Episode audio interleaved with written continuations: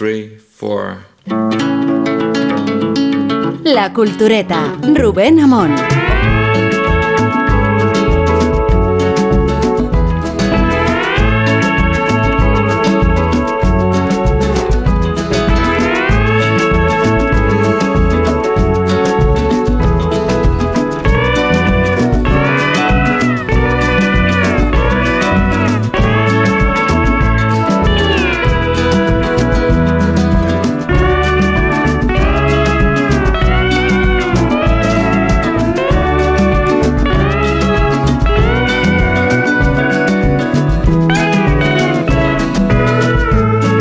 Hablando esta mañana con el profesor Rodríguez Brown, me ha participado de el ejemplar de expansión de este viernes, de este viernes que hemos dejado atrás, y de un reportaje sobre casas de escritores que salen a la venta. Y no sé qué grado de fetichismo tenéis al respecto, ahora me lo contáis. ¿Y cuál de las que habéis visitado os gustaría poseer? Eh, salen a la venta las casas de Jane Austen, de García Márquez, de Camilo José Cela, por citar tres escritores que tienen muy poco ver entre sí, y tres opciones literarias que no tenéis por qué... Eh, Espera, a ver si puedo presentar el programa, de verdad. Eh, Vete, eh, yo en esta condición no puedo interés, trabajar. Tengo interés por saber. Pero es que este, este hay un criterio Claro. radiofónico que consiste en primero se hace una introducción, luego se presenta Claro. a los tertulianos si no- y, y luego ya se entra.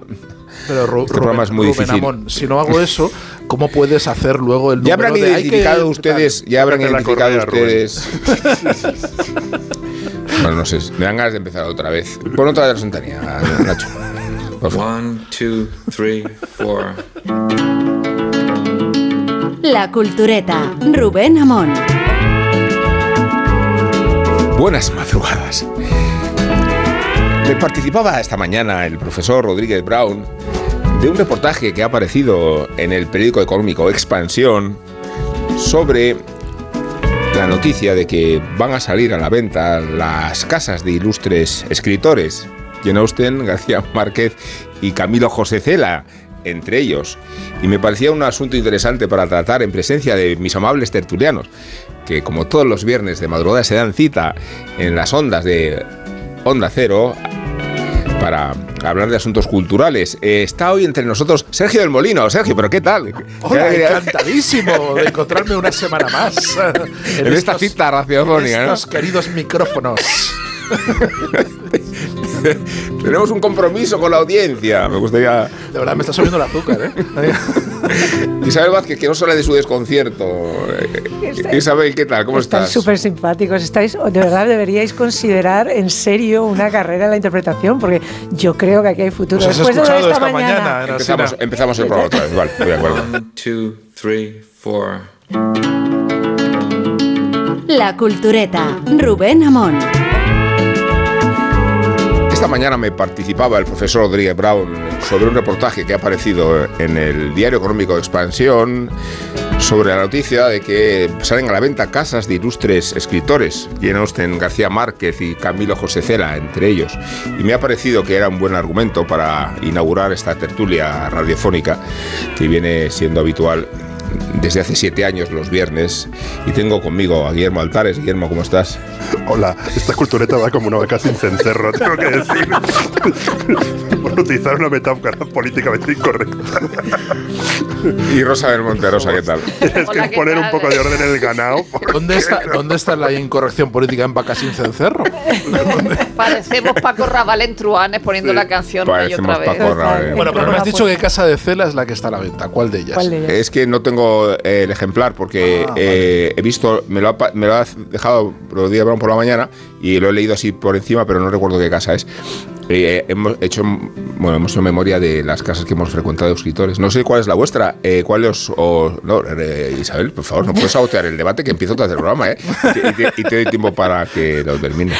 No, No hay ninguna casa de un escritor que hayas frecuentado que digas, No, aquí no, me es caería que casi vivir. se- casi Yo la de Virginia Woolf, que está en Sussex, eh, eh, eh, que es extraordinaria mm, por- y, y que tiene incluso ese despacho junto al jardín aislado donde ella se concentraba y me ha traído buenos recuerdos. El problema es que está enterrados los dos ahí. eh, eh, es su marido y él. su Ah, no, marido de ella. Eso, es- eso es Y- sumar un poco y te haces ahí.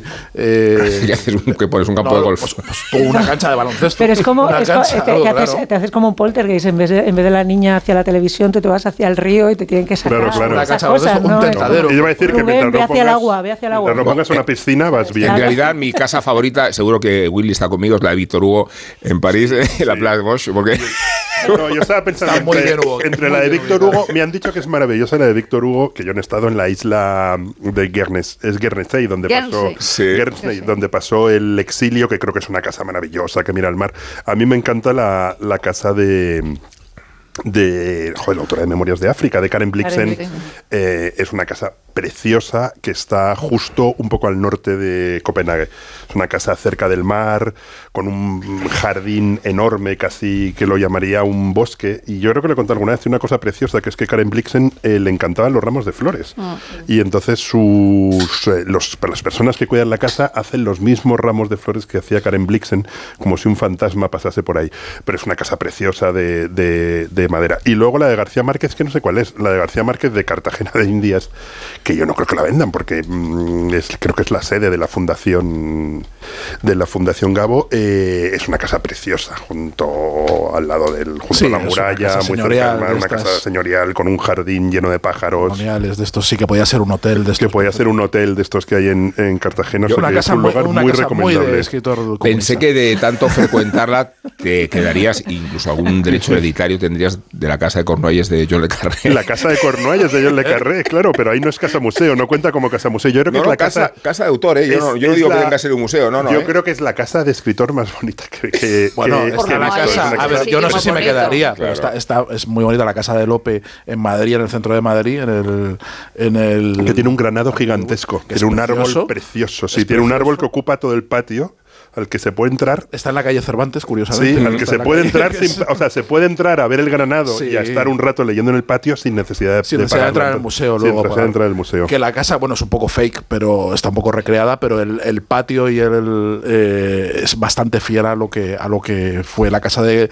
Lope. Lo que pasa es que, claro, ahora está en el centro de Madrid y entonces era una casa de campo. Y la Entonces casa- era una- un- es verdad, era una, una Sí. casa que estaba a las afueras. Y a mí hay dos casas Paseo que a mí me Prado. gusta. Lo del Paseo del Prado es que es el Paseo del Prado. Claro, es que era un prado, Claro. Y las Claro. huertas, las huertas eran huertas. Eso Huertas, es. sí. El, eh, a mí de España, a mí me gusta la casa de, de, de Juan Ramón Jiménez en Moguer, que es una casa también típica de, de- también muy americana, muy de muy colonial americana en, en, en Moguer y muy fresca y muy acogedora.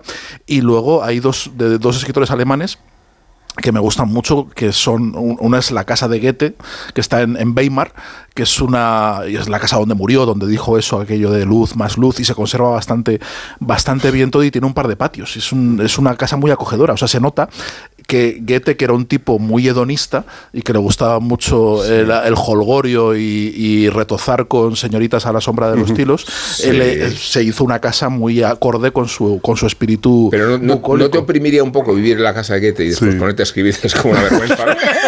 Bueno, yo lo sacaría el portátil y me quedaría tan a gusto. Pero mi casa favorita de todas es la, la de otro escritor alemán, Bertolt Brecht. Es una Sí. casa preciosa, en- le iba a decir, en, Berlín. Es en una casa Berlín. Oriental, sí. en lo que era Berlín Este, Sí. que está en, eh, en un cementerio. Sí, en- da un cementerio, sí, y sí. además, cuando se la compró, eh, mandó varias cartas a sus amigos diciendo que hacía mucha ilusión eh, tener una casa con vistas a un cementerio dentro de un cementerio y sus amigos le respondían, Berlín qué es- suerte tienes, qué suerte un cementerio, porque eh, dentro tiene- de la cultura alemana, vivir al lado de un cementerio es tiene un salón, es algo tiene, molón. tiene un salón precioso esa Y casa. ten- tenía un salón y tenía dos plantas don- para que vivieran separados. Él vivía en la planta de arriba Sí. eh, y su mujer, eh, Helene Beigel, que era su musa también, pero con la que se divorciaba y se volvía a juntar cada dos por tres y estaban siempre peleándose y se comunicaban con notas cuando no se hablaban entre ellos, eh, lo cual era muy difícil porque él escribía las obras de teatro para ella, Sí. él las escribía arriba y ella las ensayaba abajo, pero como matrimonio no se hablaban. Entonces era una cosa muy, muy, muy baja. Y luego tenía una colección de coches eh, enorme, tenía una, una cochera porque también como buen escritor comunista ah, su afición eran los coches de lujo. Y De, luego- de- de- de todas maneras, es sobre todo Brecht, ¿eh? el rey de la contradicción. Decía, Eh, decía Brecht esta frase de peor que atacar un banco es fundar uno.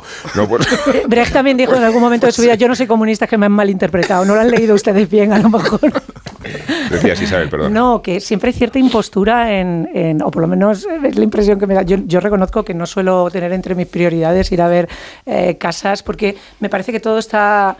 eh, pues eso, de- con una dramatización que parece casi un parque temático para adultos, el cual es cada uno de los elementos, sobre todo las casas museos. Estoy pensando en esa casa museo que hay de Machado en Segovia, que es como. Lo que voy a decir, pero esa es muy triste porque es, un, triste, es- sí, es pero un como el cuarto, propio es un Machado, cuarto de una pensión. La de Cervantes en Alcalá es un desastre, es un desastre, Eso es- pero que hay cierta, eh, Sí. cierta intención de representar, como no puede ser de otra manera, en, la, en el escenario la- el autor y su obra y su, y su, y su personalidad. Y esa de Machado es, es muy representativa de eso, de la tristeza y de la, de la Claro, de es esa una, es pensión de un que- señor que era profesor Claro. de francés y vivía y vivía en una pe- en una en una pensión.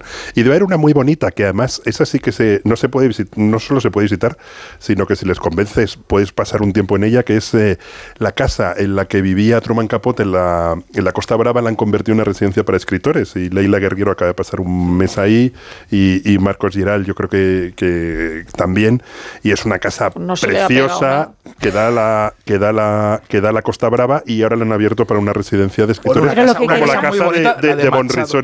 La de Machado, la última que tuvo en España, en, en Valencia, Villamparo, que estaba en la playa, que es una villa playera estupenda, de las poquitas cosas que sobreviven al- a la depredación. Pero, pero- de- pero lo que quería decir era que hay, hay cierta impostura en esto. O sea, que una cosa es que las casas, quiero decir, la finca o, eh, de Hemingway o, o estas casas un poco más suntuosas o incluso las más humildes o las que tienen cierto encanto, pero luego toda la parte que tiene que ver con el recorrido, uno intenta ver las claves de lo que te gusta del propio escritor, pero eso está de manera intencionada porque es una casa museo. O sea, al fin y al cabo, lo que está es ofreciendo eso, ¿no? O sea, que podemos hacer un análisis no sé de quién- una casa en la que te no- apetece vivir o una casa en la que se está intentando invocar. la- Eh, la Ruano, personalidad Ruano tiene un libro muy, muy interesante que se llama Mis casas, y entonces eh, hace una descripción de todas las casas donde, donde había vivido.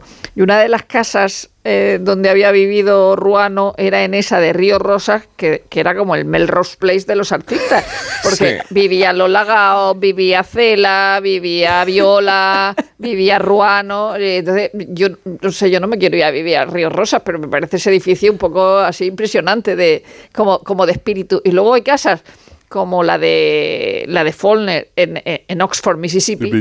Que, que, claro, en la casa de Faulkner iba a ver la casa de Faulkner, pero tío, antes de ir a vivir a Oxford, Mississippi, me pego un tiro, pese a que Oxford es exactamente igual, o sea, tú dices, es verdad que esta ciudad existe, exactamente igual que la ciudad eh, que sale en, en La Chica Gilmore y la de los fantasmas. O sea, ese, ese nue- pueblo pequeño que parece un plató, Entre un fantasmas. calor ahí. entre fantasmas, en realidad existe Sí. esos pueblos.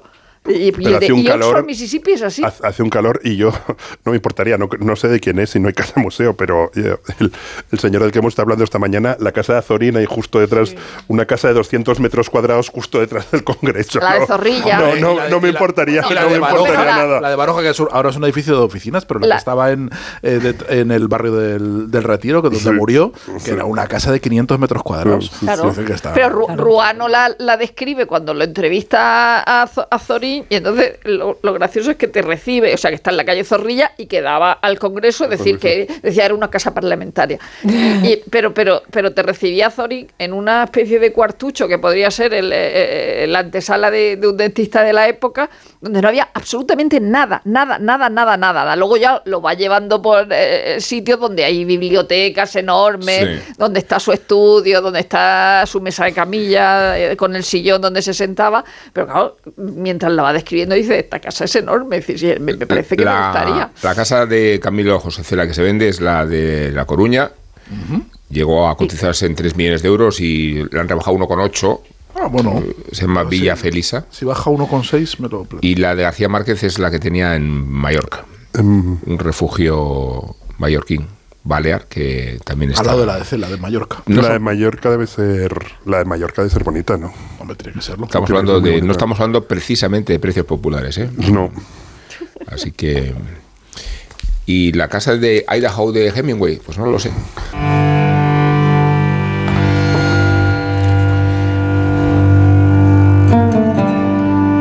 Que no exista mejor expresión que la ambigüedad para definir el misterio de Hemingway y su condición de leyenda entre la verdad y la mentira, confundidas por él mismo en su obra y en su vida, intrincadas entre sí para la veneración de quienes lo detestan y para el desconcierto de quienes lo aman, no digamos en Pamplona, cuya sociedad tanto le agradece la universalidad de los Sanfermines como le atribuye la maldición de haberlos masificado con el texto evangélico de fiesta. Traducción española de fiesta trivializa el título original en inglés, The Sun Also Rises, un pasaje del Eclesiastés que José Luis Cuerda recondujo en una película delirante, Amanece que no es poco, y cuyas resonancias bíblicas insisten en la dimensión mitológica del coloso. De otro modo, no se le hubiera construido en Iruña un monumento gigantesco en el umbral de la plaza de toros, y no cualquier monumento, sino un mausoleo de piedra responde en su rocosidad a la expectativa megalómana del autor. El suicidio predispuso el aura de malditismo e introdujo un sesgo libresco que glorificó a Hemingway en Pamplona, pero en Pamplona la del franquismo, porque fue en 1968 cuando se inauguró esa roca y cuando se añadió una nueva contradicción a la ejecutoria y la biografía de papá, precisamente porque Hemingway se había significado en la causa republicana y había fingido, fingido, dejarse la piel contra el caudillo. El novelista vampirizó al periodista, la ficción permitió a Ernesto exagerar la realidad, desquitarse de ella y subordinarla a sus pulsiones. Todo lo que parecía mentira era luego verdad, y todo lo que resultaba verosímil se lo había inventado, de tal manera que la disquisición del caso Hemingway, su autopsia, su leyenda, se origina en las medias mentiras y verdades a medias que él mismo había cultivado con su fertilidad y su locuacidad. Hemingway el mujeriego y el antisemita, Hemingway el huraño y el traidor, Hemingway el volcánico y el vampiro, o Hemingway en su connotación queer, hasta el extremo de atribuírsele no solo una devoción más o menos homoerótica a los duelistas del verano sangriento, Ordóñez y Luis Miguel, sino una relación ambigua con Cindy Franklin, torero gay judío de Brooklyn, cuyos vaivenes biográficos se han incorporado a las últimas novedades del expediente H. ¿Verdad o mentira? ¿Mentira y verdad? Por eso resulta tan fascinante la leyenda del suicidio, y no porque se inventara su propia muerte, solo faltaba, sino porque la decisión de ejecutarse con una escopeta de dos cañones en su residencia de Ketchum, Idaho, sobrevino después de haber manoseado las entradas para los inminentes Sanfermines de 1961. ¿Cómo había llegado hasta allí las entradas, considerando que el suicidio se produjo el 2 de julio? Es inútil contradecir la falacia, como resulta impracticable desenmascarar las leyendas que enfatizan el heroísmo del escritor, muchas de ellas elaboradas en las coberturas de la Primera y Segunda Guerra Mundiales. A caballo de ambas, Hemingway vino a Madrid hace justo un siglo. Se encontró con los Sanfermines y los percibió como un trance iniciático. Era entonces desconocido. Y no lo era Scott Fitzgerald, destinatario de una carta manuscrita en la que Hemingway perfila su idea definitiva del paseído, del paraíso. Muy lejos de las trincheras y el whisky. El paraíso para Hemingway eran los toros y pescar truchas. Es atractivo relacionar una y otra pasión con sus novelas más célebres, Fiesta y El viejo del mar, como si la experiencia en la plaza de Pamplona y en los ríos aledaños evocaran el sueño de grandeza de Nelson cuando recogía una bellota del suelo. Allí donde otros observaban simplemente el fruto de un roble, el almirante británico visualizaba el vientre de un barco. Unrolling off the first of the two reserve coils. This far out, he must be huge in this month. Ahí está Spencer Tracy en la barca tratando de seducir a un pez gigante que pretende capturar.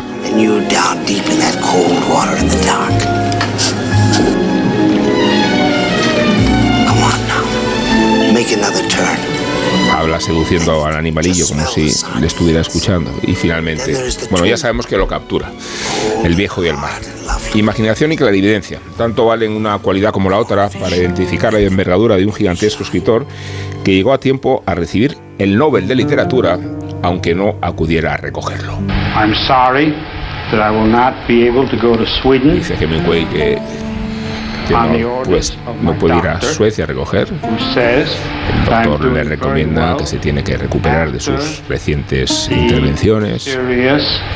internal injuries that I received in the air crashes and that he believes that it would be very bad for me to interrupt the regime le dice, dice Hemingway que no le han recomendado que interrumpa su régimen de convalecencia.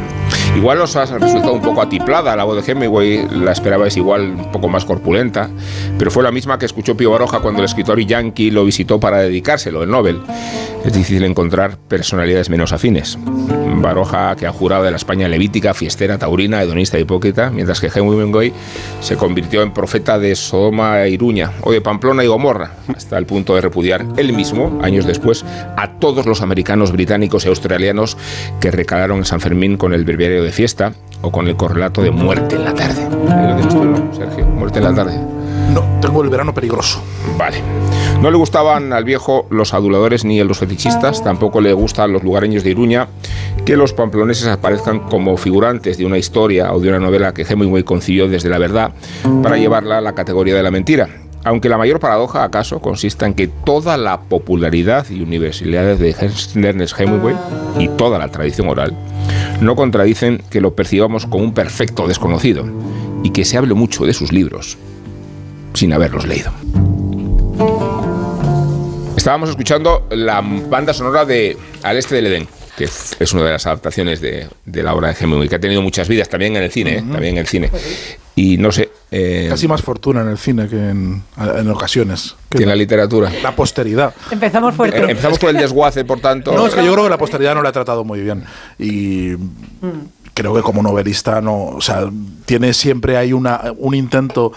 Eh, casi siempre frustrado de restaurar y de reivindicar y de volver otra vez a, a traer a Hemingway, pero que nunca, nunca se consigue. Los Hemingwayanos lo son mucho y muy entusiastas. Y, y creo que en, en España, por ejemplo, tenemos a Javier Cercas, que es muy, muy, muy entusiasta de Hemingway, pero no termina de cuajar. Yo creo que sus novelas no nos dicen gran cosa hoy. Pero no Creo crees, son Sergio, novelas- que porque es muy difícil medirse por un mito. O sea, si pensamos en, en- en- en mitos literarios, yo creo que hay dos difícilmente superables, que mm, no sé, desde las pelis de Woody Allen hasta mm, los, los propios guiris borrachos en San Fermín, que es Hemingway en París y, y- y Hemingway en España.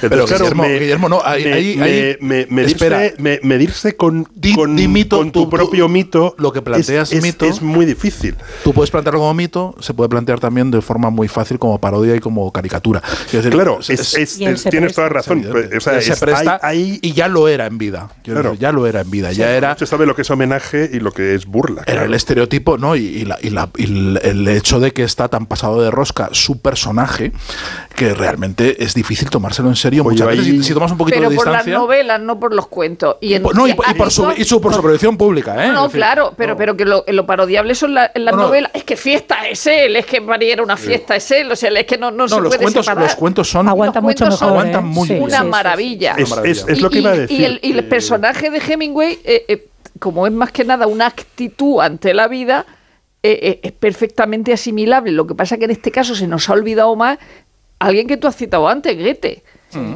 Goethe es un escritor extraordinario, pero también era un figurón y un señor que se exhibía.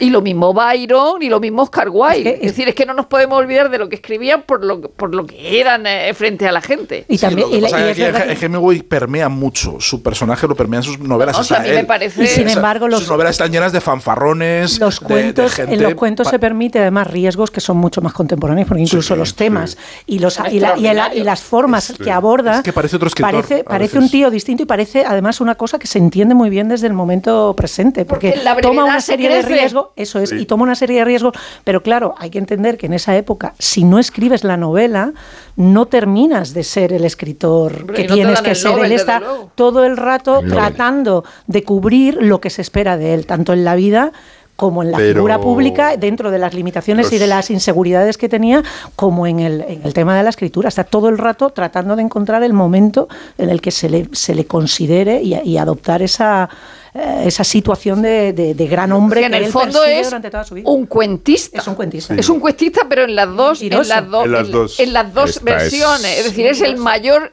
cuentista americano y se puede equiparar a Turgeniev, a Chekhov eh, y a James Sí. y a Joyce. Sí, sí. Y eh, Pues- por, por un lado es eso, y por otro lado es un cuentista en la vida. Claro, Incluso- pero su influencia a la vez Ay, perdona, Sergio. No, no, no, no, solo, Que solo decía su que, que- influencia- que lo del cuentista, es verdad que lo estás, estás nombrándolo con Sí. Chekhov y con demás, y sin embargo en el canon norteamericano pues habla mucho más de, de, de, Y en- de, de Cheever o de, de, de otros... De, de- de esa generación están mucho más considerados cuando hablas de cuento Bueno, americano. Harold Bloom no, pero ¿eh? sin embargo su No, pero- pero- influencia pero claro. es perdurable. O sea, es, cu- es en parte paradójico, porque eh, la imagen que tenemos de los toros y la imagen que fuera existe de los toros sería imposible sin Hemingway. Sí. La imagen que tenemos de lo que es un corresponsal de guerra, de no sé qué, de la propia guer- guerra civil española, sería imposible sin Hemingway. Cuando bajas al detalle, se complica la cosa. Yo voy a decir de los cuentos. ¿Y se ve el hubo- cartón? Claro, Pero- hubo, Pero, pero no es hubo un libro. A ver, la construcción que se hace de él no es culpa suya. no es ¿eh? culpa suya. Bueno, sí. Eh, ¿Cómo eh, eh, revela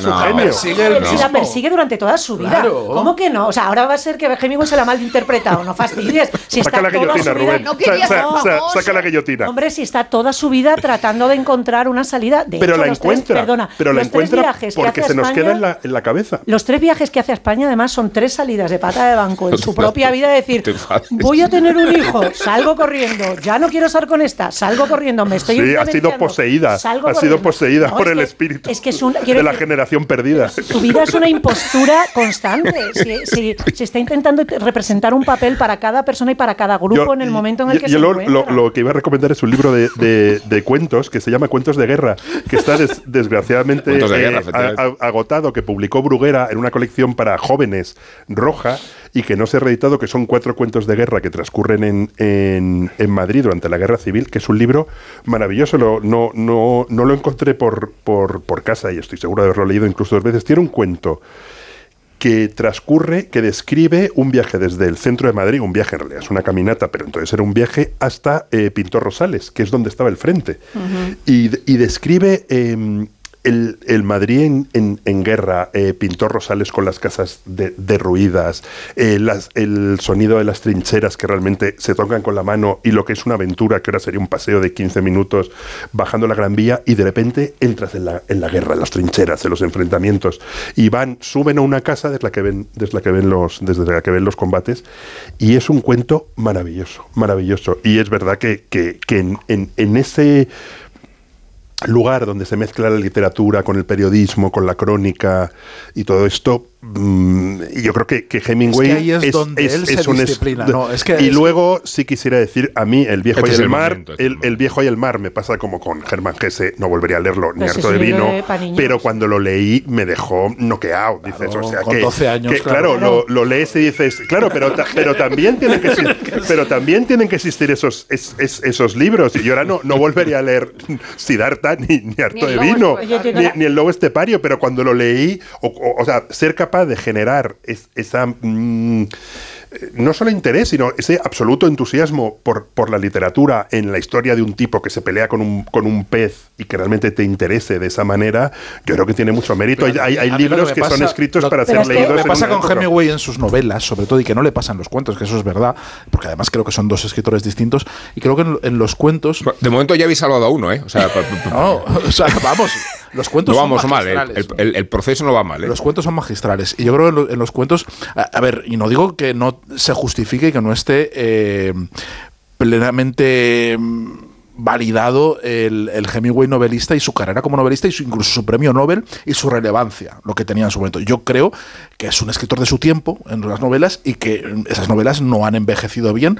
Sus cuentos sí, Sí. son inmortales. Sus cuentos son inmortales. Y yo creo que ahí sí que encontramos, porque yo hay una voz en los cuentos que trasciende lo coyuntural y que trasciende su tiempo. Las novelas están escritas para la gente de su tiempo. Y los cuentos es donde da lo mejor de Sí. mismo. Mm. Son novelas de se- época. porque se disciplina mucho. tiene una novela de se época. disciplina y renuncia a su propia, a su, a su propia presencia Sí, sí, eh, que domina, se abstrae por completo. es. Y las novelas son unos intentos constantes de epatar, como él lo era Total, su vida, total. todo el rato. Y eso Y las el- hace en la parte ilegibles e insoportables. Porque logran las- no, yo, yo, yo no, no logro. A ver, la sensación que tengo cuando he vuelto otra vez a Por quién doblan las campanas, cuando he vuelto a Fiesta, cuando he vuelto a, a- a- a sus, a su narrativa, es que no, se, no le interesa o no le importa mucho lo que está contando, que realmente ha elegido el tema no porque le importe a él, sino porque cree que con eso va a encontrar un público, Bueno, va a encontrar importa- un hueco.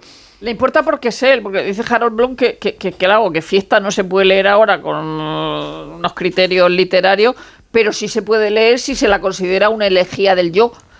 Dice, y ahí es, es perfecta. Fiesta.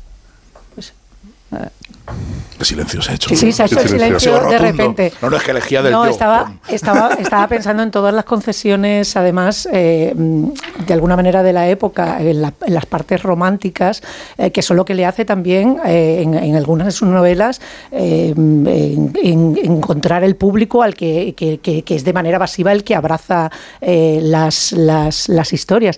Por otra parte, es que... eh, Ay, pero lo abraza una- porque, porque él, él lee muy bien que está viviendo el ocaso del mundo aventurero del Sí. siglo XIX y que él es el último aventurero y que el mundo que ese mundo está desapareciendo Sí. que, que realmente la gente está empezando ya a conocer el mundo ya no ya no quedan territorios por descubrir y que hay que reinventar esa, esa idea del explorador y, y de- y- y del un poco canallesco un poco comprometido con causas perdidas con un romanticismo un poco eh, trasnochado que es un personaje que él no se cree que él encuentra un hueco ahí o sea no, yo no, Hombre, pero no es que una persona que dice que, que los únicos personajes son los boxeadores, los toreros y los cazadores.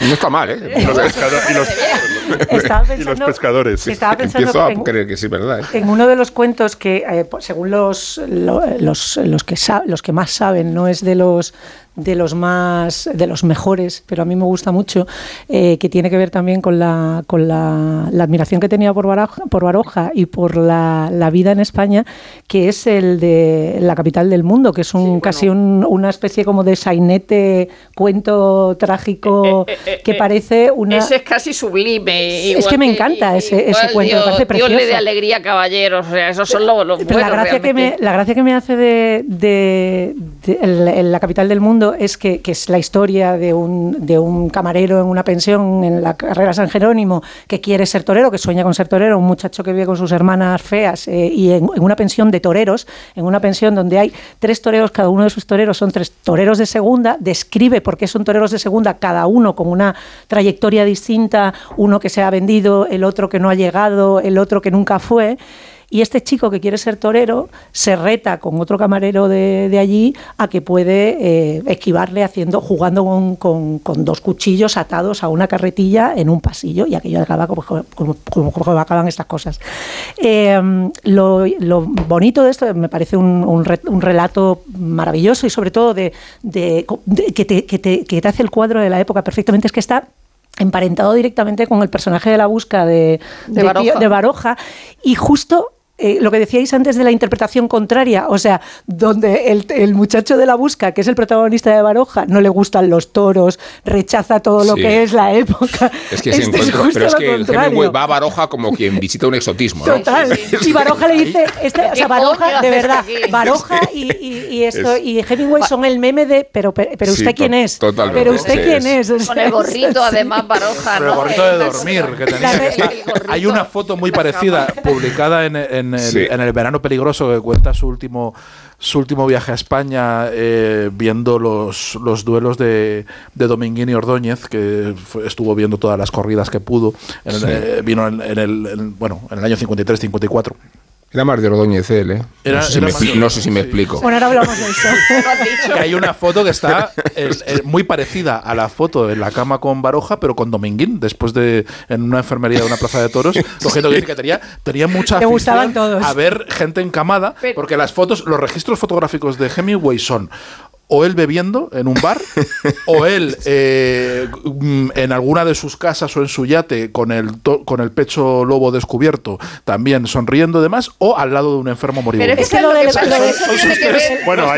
Bueno. Tiene que ver con la prensa de la época. Eh, eh, esta mañana, no, no, no, lo, no lo hemos dicho, pero eh, Trapiello, cuando habla del, del Azorín que va todos los días al cine, dice que deja de ir al cine en algún momento porque se rompe algo, ¿no? Ah, que ya porque estaba Willy al porque lado y estaba- Había hielo en el suelo y se, y se cae y se rompe agua. Entonces, como los periódicos no podían contar nada, contaban siempre cosas como esta. Y entonces la, la portada era Azorín en la cama porque se había caído. o De, sea, de todos modos, de, de- de Hemingway hay dos fotos icónicas que le hizo Robert Capa. Es una Sí. en la cama después de un accidente, él, Hemingway, y luego hay una muy bonita con su con su hijo, una escopeta de caza tumbados en, en Idaho, que es como la quinta esencia de la foto de, de- de Hemingway, que es una foto preciosa. Las filias y las fobias, aquí tienes el verano peligroso encima de la, de la mesa, Sergio, eh, con, Que era un con la- reportaje, ¿eh? que era un reportaje, pero que le dijeron, oye, extiéndete,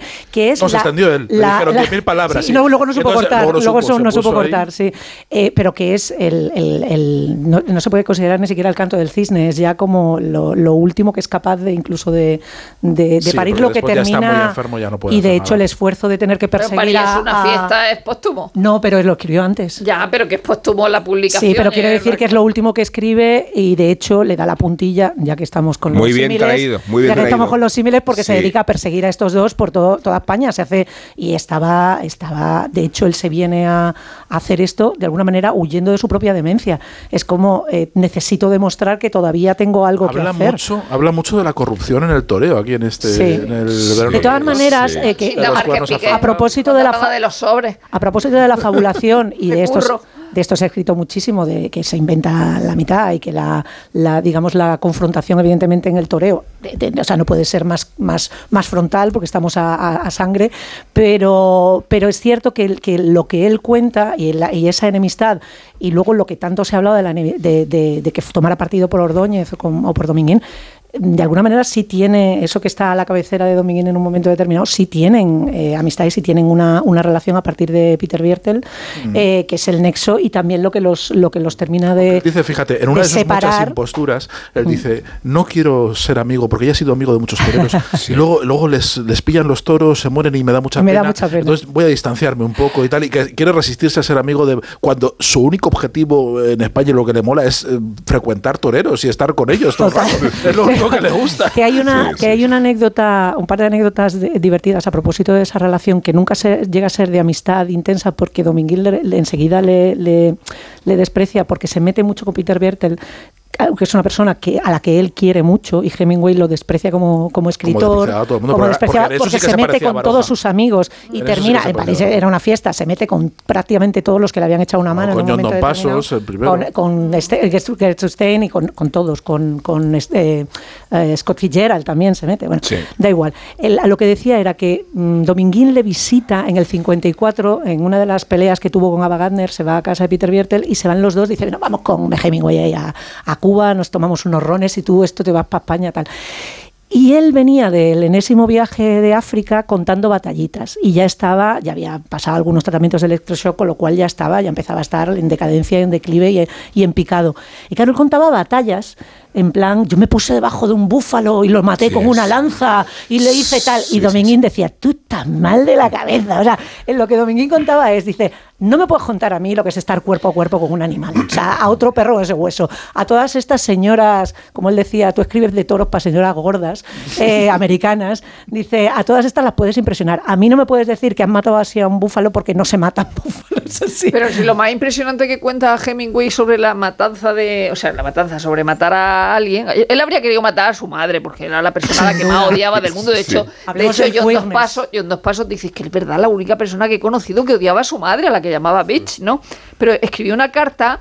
A, a, a Gianfranco Ivanchi cuando tuvo que disparar a su gato, Uncle Willy, después de que el pobre gato fuera atropellado por un coche. Y entonces decía, he tenido que disparar a gente, pero a nadie a quien haya amado durante 11 años. Claro. Es decir, que, que, que, que podría Entonces, disparar... so- sostenéis que cuanto menos Hemingway aparece, mejor es escritor. Sí. Sí. Claro, y sobre todo cuando más breve, ¿eh? es que el, el- el- el lirismo se le, se le, se le va Se le cuando, va. cuando, cuando se extiende. Se vuelve cursi. Pero ya no, no por el lirismo, yo vamos, al, al- al menos como lector, Lo- sino, sino porque creo que la, la novela eh, intenta gustar y en el cuento intenta eh, es donde saca lo mejor de sí mismo como escritor y donde no se permite ningún alarde, no sé, porque está muy pendiente del efecto que tiene el texto y está muy pendiente de, de que todo funcione dentro de dentro de, de esa composición y en las novelas no, en las novelas efectivamente está pensando en, en la audiencia de las señoras ricas de Nueva York que van a, luego a, a, a reír a las gracias Oye, en que, las fiestas. que a lo Es mejor así. este libro lo tratamos eh, eh, en el futuro Pero es que sale mucho Hemingway. Eh, eh, la otra mitad de París de Giuseppe Scarafia, que es el de, la, el de las casas de, de la novela de la Costa Azul, Sí. que ha sacado Periférica.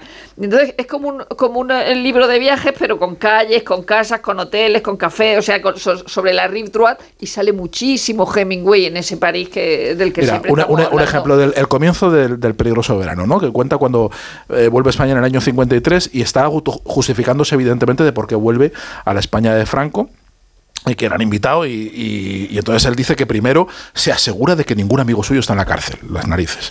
O sea, en fin, entonces dice, ya con eso ya voy con la conciencia tranquila. No está en la cárcel, pues ya Dime está. de qué presumes. Voy a ir tal. Y entonces el que cruza, eh, entra en en carretera por, por, por Irún. Por Irún. Y bueno, en, reali- en realidad más por, por la parte de Navarra, se meten más por el, eh, Roncal. por el interior, por el Roncal. Y entonces que, que llegan al puesto fronterizo y enseña el pasaporte y el, el carabinero les dice, Hemingway, Hem- ¿no, te- ¿no será usted familia del escritor Hemingway? Y el otro, y el otro dice, dice, sí, algo, algo tenemos en relación, ¿no? Y el carabinero, "Oh, Esa señor, amanece que no es poco. Señor Don esto. Ernesto, señor Don Ernesto. No, pero es la afición que le tenemos he a Hemingway He leído pueblo. todas sus novelas. Dice Perdona, atención, pongámonos, año 53. Guardia de fronteras. guardia de fronteras en la Navarra profunda en Roncesvalles. Dice, "Don- Ernesto, he leído todas sus novelas. Pase, pase, pase. O sea, Vamos a leer de Dostoyevsky. y a partir de ahí ya todos nos tenemos que creer absolutamente todo lo que pasa en ese viaje. No, es, es- es alucinante, ¿no? Y, y- y Ernest Hemingway es así. Y siempre, además, todo el mundo le aplaude y todo el mundo eh, llega a decir, dice, cuando iba a las, a, a las plazas, eh, la gente estaba más pendiente de si me había gustado a mí la faena que otra cosa, porque eso era... Como es si la, supiera de La todo. señal, como si él, claro, eh, que, que era que eh, había como un silencio que en toda la plaza se volvía a ver qué cara ponía Hemingway, a ver si, le había, si había matado bien el toro o no lo había matado, ¿no? Y entonces si, si, si Hemingway ponía cara complacida, la gente aplaudía. To- Pero, si es había- pero además es, que la, la- el la- la necesidad del pobre patar, eh, o sea, el intentar buscar las raíces freudianas a todo esto, desde lo que hablabais antes del, del- del aspecto queer, el odio a, a- a la madre, hasta, hasta esa necesidad de, no solamente con el público, sino con sus peers, con sus, con sus iguales o con, o con la, la gente que consideraba que de cuya, cuya admiración necesitaba. O sea, es eh, ya no me consideran lo suficientemente revolucionario porque no estoy adherido a ningún movimiento social. Me voy para España a ser el primero que se pone a pecho descubierto y luego cuando empiezan las purgas dentro del bando del, del propio bando republicano no denuncio porque si no me van a Esa es o sea, su el discusión enfrentamiento con dos pasos. con dos Eso pasos es el enfrentamiento con dos dos pasos. Claro. En el que Hemingway es especialmente miserable porque a dos pasos, ¿Eh? claro, a dos pasos le, le- le afea ser un reaccionario y le afea todo, cuando dos pasos es el que- Sí. es el que ha tenido un compromiso Pero con, es el- con- con José Robles y con toda la gente y con, la- y con, la- y con los represaliados. Pero ahí es de donde tienes la clave de que realmente lo suyo toda la vida es impostura, toda la vida es, es postureo, es, de, es lo que se, el, lo- el papel que necesito representar en este momento, incluso de puertas para adentro, o sea, en la propia intimidad, eh, en esa, digamos, sexualidad fluida ya Sí, sí. eh, también es todo un roleplay. O sea, realmente no llega a ser en ningún momento esa ese personaje auténtico que por otra parte intenta encarnar en todas sus variantes. A mí me parece en ese sentido fascinante. O sea, lo hemos dicho muchas veces, él es mucho mejor. O sea, no quiero decir mejor personaje que escritor, pero es un gran personaje. De, Es sobre de hecho, todo un de personaje hecho, de- de- es un secundario magnífico en cualquier sitio donde lo Y, pongas. y hay una reunión, todos los años hay un concurso de a ver quién se Sí, parece más a claro. Hemingway. O sea que Es bien realmente. pare- es bien parecido, hay- hay- es- un o sea, es- personaje de José Luis Cuerda, que es decir, Eh, es- sí, que está al final riéndose. El con la policía barba. que, que conocía tu obra no antepuso el buen gusto de los cuentos. Dijo, lo- pero me gusta más su faceta No, de no, le gustaba todo. Eh, Si hubiera- porque si hubiera matizado así, le hubiera puesto reparos al sellar el pasaporte. que si habláis de un policía que tiene un escritor, ¿os acordáis de la serie de que me ha gustado mucho, de que he visto hace muy poco, la de escena seis crímenes, es- crisis en seis escenas, la de Woody La de Allen? Woody Allen, sí. eh, que él se llama Cindy Mutzinger y entonces lo para un policía y lo confunde con Salinger. y, y trata a Woody Allen de mantener el equívoco hasta donde es imposible mantenerlo para terminar desenmascarado. ¿No? bueno, toda España, que lo sepáis, ha estado en el concierto de Coldplay, y no sé si vosotros no, también. no. No, no, no. yo- no, yo por Dios. tampoco. No me pillarán No, por muerta en Dios. concierto de Coldplay. Toda España ha estado en el concierto de Coldplay, eh, menos Nacho Ibernón, pero el hecho de no haber estado no le exime de su obligación con hacer la crítica del concierto de Coldplay. La otra tarde se me acercó mi hijo preadolescente y me dijo que le gustaban las nuevas Adidas Samba. Me gustan las nuevas Adidas Samba. Yo miré la foto de las bambas en su móvil, mantuve cara de póker para no conceder ningún gesto de debilidad y alejar el capricho de mi tarjeta de crédito, y a cambio le dije que me recordaban mogollón aquellas icónicas zapas de Freddie Mercury que me habían hecho tan feliz de joven.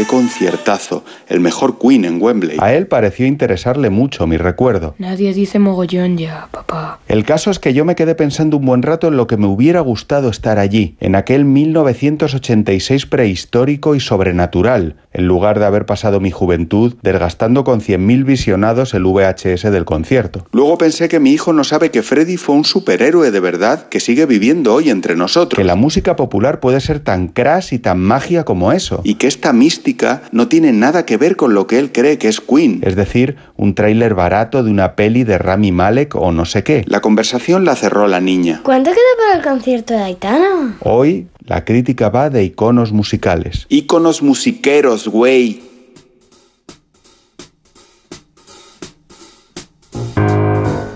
Absolutamente todo el país ha estado en los conciertos de Coldplay, menos yo. Pero la crítica me cae a mí, eso sí, claro, yo alucino. Bueno, dice así: espectáculo de luces, música y buen rollismo máximo. Chris Martin bien de castellano gracias a Gwyneth Paltrow, la verdad. Mensajes geniales para salvar el planeta, reciclar y aplicar la economía circular, pero 300 pavos la entrada, 700 en la reventa, vasos de plástico a casco porro y aplastamientos múltiples de osos panda para llegar a tu localidad. Ole ahí. Pulseras fluorescentes, experiencia inmersiva, guiños a todos los colectivos sin excepción, churrería de exitazos, cada 15 segundos un estribillo pegadizo, oye, fuegos artificiales y fiestas como en tu pueblo, cameo con los Gypsy King, a un paso del tractor amarillo se han quedado, maravillosa experiencia para todos los agraciados. Guay siempre la chaqueta de Chris con charreteras, me encantó el otoño del patriarca, por cierto, ya está, fin. Sabina ha estado bien en Madrid. Le queda el bombín de maravilla a este hombre. Se levanta menos del taburete, se ausenta más entre canciones, pero es un perro viejo que sabe colocarse delante de la carita del toro. Que no haya acogida es ya una buena tarde. Porque él carraspea y el toro le va, le embiste y le repite por bajo, le hace los coros, le lleva en volandas ante un público entregado desde hace muchos años. Mientras él cambia vidas, Chenoa hace OT y Agonei no sé qué hace. Cada uno en lo suyo, progresa adecuadamente su concierto en We Think, No fui, but I think about it. tampoco fui a ver a Elton John al Palau. Me encantó Your Song, como siempre, su peluca, como casi siempre. Y los visuales de detrás de la pianola, Pienso que a él y a Robbie Williams les debería heredar Iwan McGregor. que es un actor Jedi que canta mejor que la suma de los dos citados y tiene mejor pelo. Miren.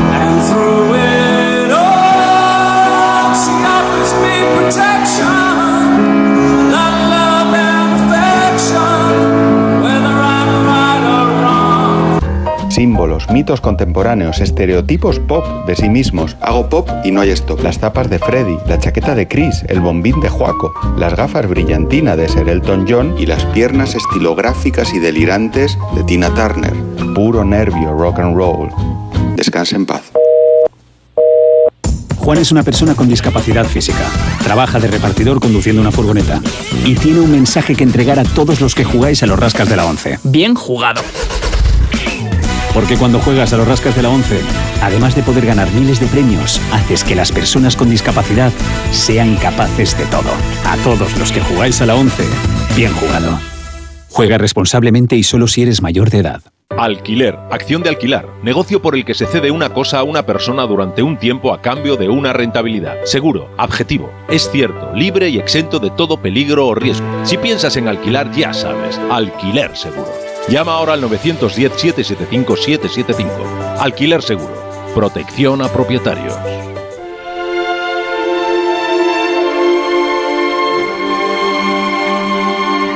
En Onda Cero, La Cultureta.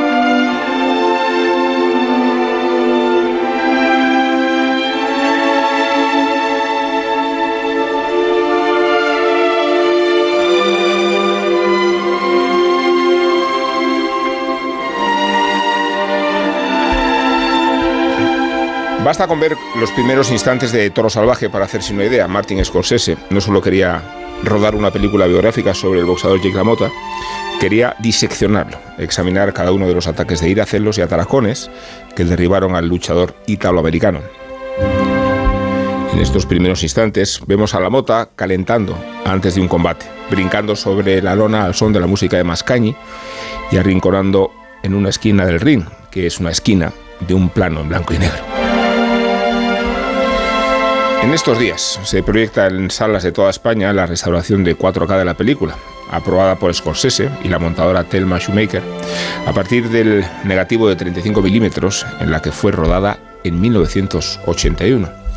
El guionista Paul Schrader quería quien ya obrara el milagro junto a Robert De Niro de Taxi Driver, se basó en la lectura de las memorias publicadas por La Mota diez años antes. Y al conocer algunos detalles de la vida del boxeador contados por él mismo, reconoció estremecerse. Ese que da brincos en la lona fue detenido una vez por presentar a menores de edad a los clientes de su discoteca en Florida. Aquella noche, en el calabozo, trató de masturbarse, pero el recuerdo de cualquier mujer le conduce inevitablemente a pensarse a sí mismo tal como lo vemos en la película de Scorsese, como un maltratador, un hombre voluble y preso de su ira. Así que no logra complacerse y en cambio termina cosiendo a puñetazos las paredes del calabozo. Si tuviéramos que describirlo con un neologismo contemporáneo, Jake LaMotta sería un tipo con una masculinidad excepcionalmente frágil.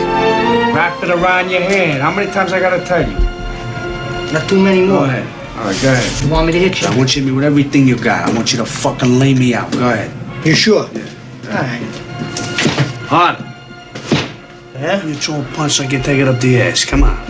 Harder. Harder. Harder. That's hard. You fuck. What do you Take want? off. Take it off. Ah, come on. You want to stop now? That's enough of that. Come on. Dad, come Fuck on. around, man. Come on. Good girl, huh? I'm gonna smack you again. Throw it again. It's enough. That's enough. Harder, harder. Nah, your fucking cuts are opening and everything. What are you trying to prove? What does it prove? El descenso a los infiernos de la mota les valieron a Scorsese, Schrader, De Niro y Shoemaker ocho nominaciones a los premios Oscar. En la concepción de la película, el director se encontraba atravesando su propio calvario. El abuso de la cocaína, una mala combinación con su medicación para el asma y el alcohol, lo llevaron al borde de la muerte por una hemorragia interna. Una vez recuperado, Scorsese no dejó de dudar del proyecto hasta que vio la luz. La película podía ser una ventana en la que embarcara a un animal como la mota en una soledad dolorosa. Al principio el director temía que lo tacharan de pretencioso por rodar en blanco y negro, pero en Toro Salvaje lo primitivo se identifica con lo universal. El mismo Scorsese lo explicó en estas palabras. Es realmente la historia directa, simple, casi lineal, de un tipo que llega a algo, que lo pierde todo y que luego se recupera, se redime. Por eso se recupera espiritualmente. No logra físicamente, materialmente hacerlo, sino a través de algo que alcanza en su interior. Fascina, añade Scorsese a este respecto, es ver cómo un boxeador se sitúa en cierta forma a un nivel espiritual superior. Él funciona a un nivel primitivo, casi animal, y es quizá porque se sitúa a ese nivel animal que está más próximo al propio espíritu, lo que quiere decir que probablemente los animales están más cerca de Dios de lo que estamos nosotros. I could have had class. I could have been a contender. I could have been somebody. Instead of a bum, which is what I am. Let's face it. It was you, Charlie. It was you, Charlie. How you doing, Jake? Everything all right? Yeah. Ready? You got about five minutes. Okay. Need anything? Nah. You sure?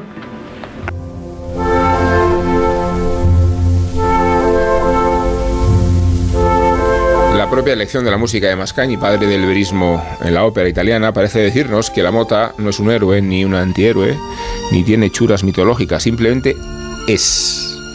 En el principio del siglo XX, Mascagni se sacudió las grandes tragedias románticas de los libretos de sus óperas para sustituirlas por una dolorosa nada, igual que Scorsese, cuando sobre esta barcarola encadena los combates y la vida de casado del boxeador en un montaje de lo que parecen vídeos domésticos. A cada escena, más cerca de su perdición, pueden estar en moralejas de la película. Pueden leer a Leg J. Lamota como un tirano sexista y anticuado. Pero al fin, al fin, este boxeador no es más que un animal como tantos otros. Es un toro salvaje. Se coloca Isabel Vázquez en posición de burladero. Sí, y le damos la voz. Con la venia. Adelante, Isabel. Pues eh, es, en el último Cannes hemos visto a Scorsese y a De Niro subir las escaleras y eh, para la película Killers of the Flower Moon que eh, pues respiremos tranquilo es buena ya se le ha dado el Estoy tachando en la pared los días, los que, días quedan, que Los, quedan. que- los días que quedan para poder verla. en la que Scorsese ha reunido, ha reunido a sus dos eh, John Wayne, a, a sus, eh, digamos, emulando a, a Ford, pues los actores con los que más ha trabajado, que son DiCaprio y, y- De Niro. Y lo que decía de esta subida es que resultaba entrañable y emocionante y sorprendente ver cómo era Scorsese quien ayudaba a De Niro, porque los dos están ya con una edad, a subir las escaleras. Hay un momento en el que él le, ayuda porque es asombroso que Scorsese haya llegado hasta aquí.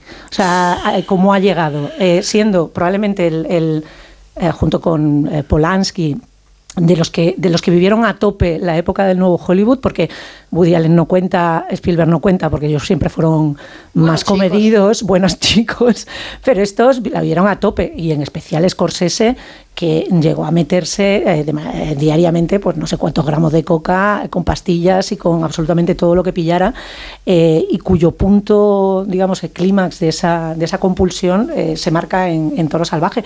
De la misma forma que se marca el final de- del nuevo Hollywood que siempre se le echa la culpa a la puerta del cielo como el quien derribó aquella jornada de cineastas y todo se volvió convencional y comercial y a partir de entonces ya los productores no quisieron tomar riesgos pero fue Toro Salvaje también quien no quiero volver a decir le dio la puntilla al, al nuevo Hollywood que ya lo utilizaba antes No, tienes que, pero un usar, poco tienes que usar un símil pugilístico. pugilístico bueno también eh, el tema del toro estaba Noqueó. estaba Noqueó, empleado. noqueó. Noqueó. muy bien. Bien.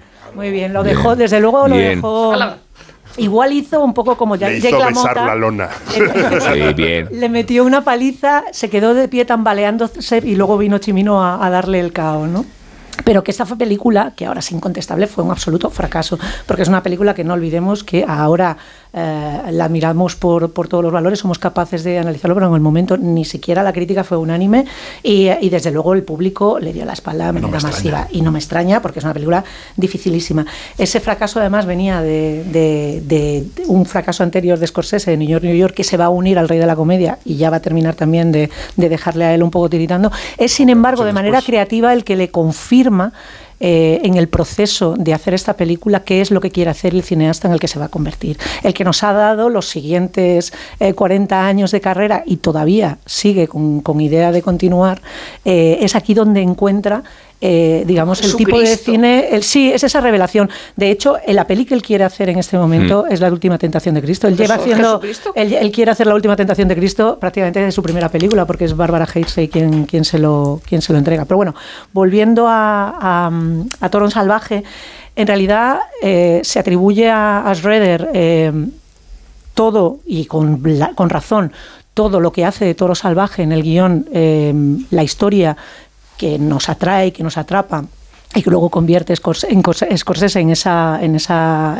digamos, obra superior, pero el proceso de creación del, del guion es traumático. Es, es Robert De Niro persiguiendo a Scorsese por los pasillos para que se lea el libro, que no quiere leerlo porque a él no le gusta el boxeo, porque a Scorsese lo que le gusta es el cine, y él siempre, él siempre contaba que cuando el boxeo, cuando él era chico, empezaba en, el- en los teatros de cine o en la tele, el cine desaparecía. Dice, era eso aburrido que ponían y que me quitaba de las películas. Que Entonces, los ángulos no eran buenos cinematográficamente en el ring. y que incluso en, en comentarios de, de audio de, de viendo em, Toro Salvaje, todavía se pregunta y dice, ¿y llamáis a esto deporte? Pero si es una barbaridad. O sea, a Scorsese sigue sin gustarle el boxeo.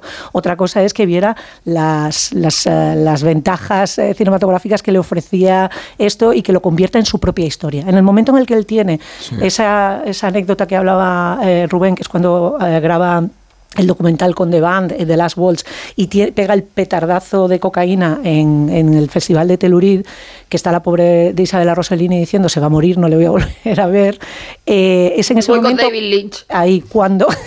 le que faltaba poco. Eh, cuando coge el libro, le presta atención, entonces ve en esta historia italoamericana de un animal que es un puro animal, su propia idea de eh, resurrección. Y esos elementos, y su amigo, el primer guionista, eh, Martin Martin, que es el, el primero que, que empieza a configurar la historia antes de que tome el relevo, que le despidan y tome el relevo eh, Schroeder, él le habla de los gladiadores, le dice, no lo veas como boxeo, dice, a ti lo que te gusta es la épica bíblica, dice, pues fíjate los gladiadores, esto es una historia de gladiadores, realmente es gente que no tiene nada que perder, que viene del barrio, del barrio que tú conoces, eh, y lo que tiene que hacer es mm, pre- preservar su familia, preservar su estatus, esa umbría de la- tan, tan tóxica de la que hablábamos antes, ¿no? pero que también eh, combina la impostura con la responsabilidad entendida como ellos lo, Mm. lo- la entienden que es a mamporrazos. Bueno, de hecho, eso lo, lo expresa muy bien al principio. eh, bueno, en el primer encuentro que tiene con su. con con su chica que le, que le pregunta, con Vicky. cuando le lleva a casa de su padre y le dice, ¿y esto lo has pagado? Eh, porque le, le dice, esta casa se la ha comprado a mi padre, ¿no? Dice, ¿y esto lo has pagado con el boxeo? Y le responde el otro, dice, ¿con qué sí, no? Claro. ¿Con qué sí, no? no Esa- ese, ese orgullo, esa cosa de todo lo que tengo y todo lo que lo, lo poquito y lo, que- lo que tenemos aquí, eh, se debe a que, a que yo me parto la cara constantemente y que, y que me la parten, ¿no? Todo el tiempo. Y sin embargo, la, la- y, a- y además de eso, quiero decir, la, la composición de Toro Salvaje termina por ser en esa lucha constante una, una confrontación de diferentes ideas de cómo tiene que ser la película. A Martin le despide porque hace una cosa convencional, biográfica, y también es un eh, politoxicómano que no, no da tampoco mucho más. De hecho, no va a tener más carrera a partir de ahí. Y es Redder que no quiere hacer la película porque él ya está en American Gigolo y ya está en sus cosas, a quien le llaman y dicen, sí, pero Redder quiere hacer eh, otra película. O sea, Redder quiere hacer por las películas de Redder que no se dé golpes con los puños cuando está en la cárcel, sino que se masturbe, que es la escena que él tenía prevista. La escena del hielo echándose para rebajarse el ardor de alguna manera y tal. Eso era muchísimo más alaz, muchísimo más burro, muchísimo más perverso, porque esa es la perversidad que él añade Redder. Y eso es lo que reconvienen después de Niro y Scorsese cuando hacen la, la versión final. Eh, de todo lo que eh, podemos eh, extendernos para hablar de esto, ahora, digamos, os, os paso la pelota porque po- ahora quería entrar con temas Shoemaker, con el director de fotografía, y con, solamente quiero decir Me gustaría que... que el programa fuera un intercambio de golpes. Vale, solamente quiero terminar. Yo es que estoy como con Sugar pena. Ray, ¿sabes? Como, Sugar Ray pena, Robinson. Willy. Estoy como, como con Sugar Ray Robinson, ¿sabes? Le estoy ahí como, pa, pa, pa, muere, tío. No, pues termino. La, esa idea de, de- del superviviente del nuevo Hollywood, Toro Salvaje también tiene muchísimo de lo que es lo que a Scorsese le gusta de la, del clasicismo, es. la incorporación. De, es una película que tiene Nouvelle Vague en las, en las primeras escenas en la piscina con Vicky, todo eso parece, parece Godard. Eh, luego tiene la parte neorrealista en casa, es súper neorrealista en casa. Y al mismo tiempo tiene la, el cine que está por venir, que es en el momento en el que Chapman se mete en la lona y adopta el punto de vista del, del tío que está pegándole golpes a Jake LaMotta como si fuera eh, desde, el desde la propia óptica de cámara que, quien se- que, que es el personaje de la Es que visión Scorsese, subjetiva me va a entender Rosa, es como Morante, el patrimonio le exuda, le, le- le- le Claro, sale por no los lo poros con una naturalidad. No lo puede evitar. Y Por eso nunca copia. Y el vínculo, y con esto juro que termino, el vínculo está No en esa escena creemos. final, te lo juro, en esa escena final, en esa escena final en la que él homenajea a Elia Kazan, que es su, men- su- su- Eso junto es. con Nacho, igual Minelli, tienes una campanilla, una Junto campanilla con- de, de junto con. Minelli, y me estoy dejando, junto con Minelli, es y me estoy su- dejando. Dejadme que termine. De verdad que te- acabo. Junto con Minelli, probablemente los, los directores que más admira eh, es Elia la Kazan. guillotina también, ¿eh? Y sin Isabel, ¿eh? embargo, es Michael Powell quien le dice no pongas a Shakespeare, que es lo, la- lo que hacía realmente Jake LaMotta en sus, en sus espectáculos de stand, ponga algo que sea de cine y ponen a esto, y que luego el siguiente luego- relevo, que será Paul Thomas Anderson, Fincher y los que vienen Isabel, después, concluye. homenajea en Boogie Nights, homenajea en Boogie Nights, y con esto, venga, termino. Bueno, vamos. Pero es verdad, no has A ver, Rosa, que, que Scorsese, eh, cuando al final hace de hacer la película y dice a mí no me gusta el boxeo, a mí no me gusta el deporte, los ángulos no quedan bien, él, eh, eh, de hecho cuando accede ya al final a hacerla, eh, eh, inaugura una nueva forma de filmar un combate de, de- boxeo y cuando a su dirección artística, o sea, toda, a toda la dirección artística del, de la película, cuando no sabían exactamente qué es lo que querían, les dijo, mira, vaya a ver, cuerpo y alma, el ídolo de barro, marcado por el odio y madura será la caída. Y esto es exactamente lo que quiero, porque yo no quiero recrear, aunque es maravillosa, la, el- los Estados Unidos de los años 40 y 50, es decir, quiero recrear el cine de los años 40 y 50 y sobre es. todo el cine de boxeo de los años 40 y 50. Entonces él adopta, claro, no solo ese- esa estética y, y todas esas cosas, sino incluso técnica de, de- de- de cine de serie B, eh, eh, es decir, lo que, lo que hace lo que hace Sam Fuller en Casco de Acero, que pone una- unas barras de fósforo encendidas debajo de la cámara, que entonces está saliendo humo y, y- y produce una neblina y un, y una- y un- y un ambiente asfixiante, lo pone en el ring y entonces eh, a, a mí, por, eh, a- de manera contraria a lo de Scorsese, lo que más me interesa de, de, de Toro Salvaje desde luego son los combates, más Claro. que la, eh, en la vida del bruto este con su familia y luego, luego siento eh, terriblemente que eh, igual que Joe Pesci de pronto se convierte, va, se va convirtiendo en el gran secundario, secundario, secundario hasta llegar a uno de los nuestros, la propia Katy Moriarty, que debuta en esa película, sale en Casper y en Los Reyes del Mambo, o sea, no, su carrera se acaba ahí. Es decir, si siendo la... Bueno, ha hecho escándalo en el plató de esa obra maestra. Que ¿eh? ya, ya, también escándalo en el platón, pero que, que, que- en realidad no ¿En tiene, serio? no tiene una, una, una, una carrera eh, eh, extraordinaria. Y, pero luego eh, es que la, la,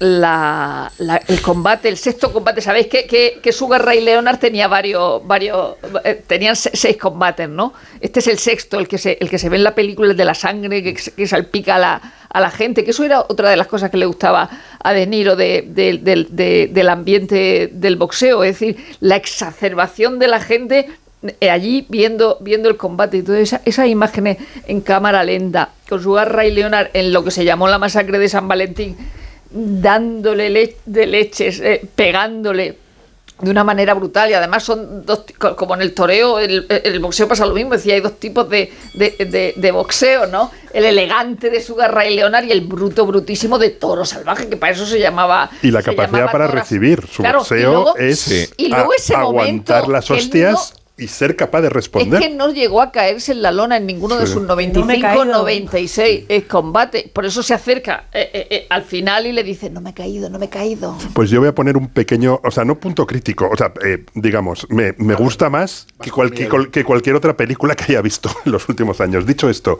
lo que me pasa con Toro Salvaje es que es una película que me interesa más de lo que me gusta. Claro. Eh, me interesa muchísimo todo lo que plantea, me interesa muchísimo los enormes riesgos que tiene, me interesa muchísimo lo que habéis dicho de la mezcla de, de- de- de géneros, por ejemplo, la descripción del, del Bronx, del barrio italiano del Bronx, que es un barrio muy pequeño que sigue existiendo y que si alguien va alguna vez a Nueva York, si va, si, si improbablemente va a ver el zoo del Bronx o, o va a ver el jardín botánico del Bronx, el barrio sigue existiendo y son ya realmente cuatro calles, pero entonces, en aquella época, los inmigrantes eh, italianos iban ahí. Luego, luego más tarde fueron a, a otros lugares. De hecho, una historia del Bronx de, de Robert De Niro, Sí. que es como la, parte amable, o sea, es como la, versión amable de, Toro Salvaje. Me interesa mucho mm, eh, la brutalidad y, la falta de concesiones que tiene hacia su propio personaje. O sea, yo creo que, que es un riesgo enorme describir un personaje que es un absoluto cafre y que te y que te cae fatal y que cuando va a pegar a su hermano o sea me- realmente mm, todos los riesgos que asume que asume Scorsese me parecen sorprendentes Eh, el blanco y negro, eh, le- leí que, que el, el propio Jack LaMotta escribió, al evocar mis recuerdos tengo la impresión de estar viendo una vieja película en blanco y negro y por eso haces esa cosa tan, tan, tan de nuevo, eh, moderna y sorprendente de que toda la peli sea en blanco y negro, menos, La única, ¿no? menos las películas de. Super 8, menos las películas de Super 8 que son en, que son en, De- en, en color. Y todo eso, y, pero no sé, o sea, creo que luego eso lo estiliza en, en, en la presencia de la mafia. O sea, esos tipos conectados que están allí. Bueno, está también en Eh, está es- bien en es- es- esa conversación cuando nadie te dice que es un mafioso, pero en cuanto le ves el careto sabes que es un mafioso y le dice esto consiste en que a veces ganas, a veces pierdes. Eso- El, el- el- el- el flip-flop. Y todo eso creo que luego se convierte en el Scorsese de uno de los nuestros y de, y de Casino, que son como dos eh, Es que has ap- dado- ap- has da- ap- has- has dado apoteosis absolutas del, Sí, del- estoy intentando, del- del estoy cine saber que viene por este lado.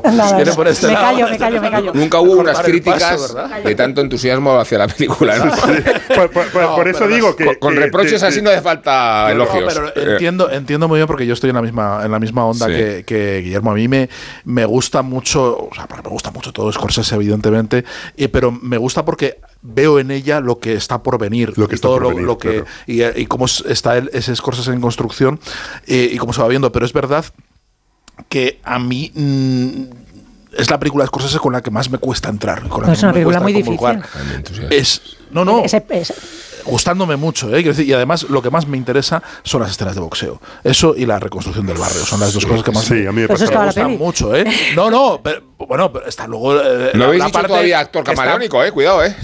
eh, la parte que está todavía en, en- Los en- 25 en elipsis contado, que es toda la parte de Pero la es para decirlo, que porque está muy bien. La transformación es increíble. Es increíble, bueno, pero, efectos es que- especiales. pero mucho más engordó, pero mucho engordó. más increíble es lo Cuatro- delgado que sale cuatro que lo gordo, ¿eh? ¿no? Y so- O no sea, solamente el- la cintura sí. con la que boxea, Es de boxeador, tiene la cuatro. Cintura con la que boxea es cuatro increíble. Meses, cuatro meses jalando en, en, En la en Toscana. París Sí, no, y, en, y en la sí. Toscana, ¿no? Se- se puede- Pero- además pero es curioso- Es lo, Pero es más es lo bonito, dice, tienes, que engordar y en lugar de quedarse en su casa se va, se va a París y ahí Es más para- increíble todavía que Jack LaMotta, eh, Jack LaMotta eh, en el, yo no sé si fue para el sexto combate, eh, eh, él era peso medio, tuvo que adelgazar 5 libras Sí. en un día.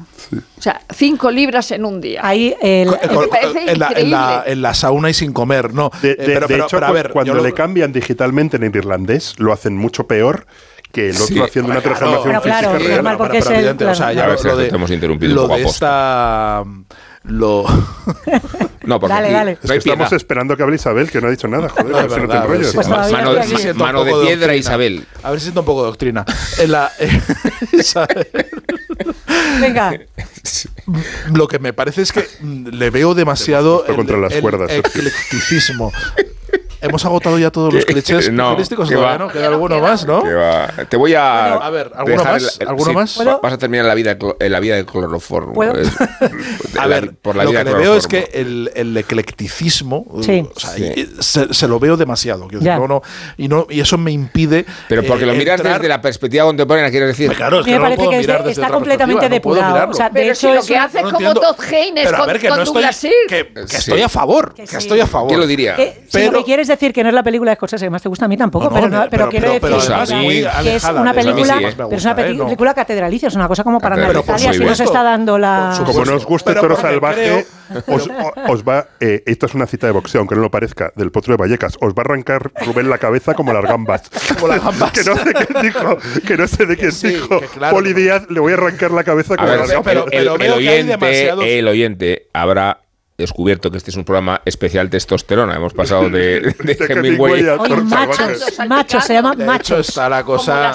Huele, huele a linimento. Huele a eh, choto esto. el- el- Muy bien. El, el estudio, ¿no? Bien, lo ves, Sergio, que sí estás en la dinámica del programa. Pero no tiene nada que ver con, con que no me interese nada el, el boxeo, que no me interesa. Nada, ni a mí. Es decir, no me, pero ¿Y? El mundo de Scorsese. Bueno, Y a Scorsese, No, a a ver. Scorsese no le interesa el Que lo que boxeo. digo es que lo que creo es que está todo muy embrionario y lo que me interesa es porque sé lo que va a venir después. Claro. Y entonces veo Sí. que se despliega, que aquí hay concentradas un montón de cosas que luego se van a desplegar en películas que voy a disfrutar muchísimo más. Tanto es así, tanto- hablando del el tema del vínculo de la mafia, gracias, acabo de recuperar el filo otra vez, estoy aquí Sí. golpeando. Si no lo has perdido en ningún momento, Isabel. No lo has Pero, perdido en ningún mira, momento. tenemos- Sergio, a tu rincón. Fan, Yo estas fan, horas me voy a dormir. ¿Quieres que te.? Qué pena el Mira, programa, ¿eh? Pero pon, pon Los campanilla, por favor, Nacho. Los pon. vínculos de. Eso.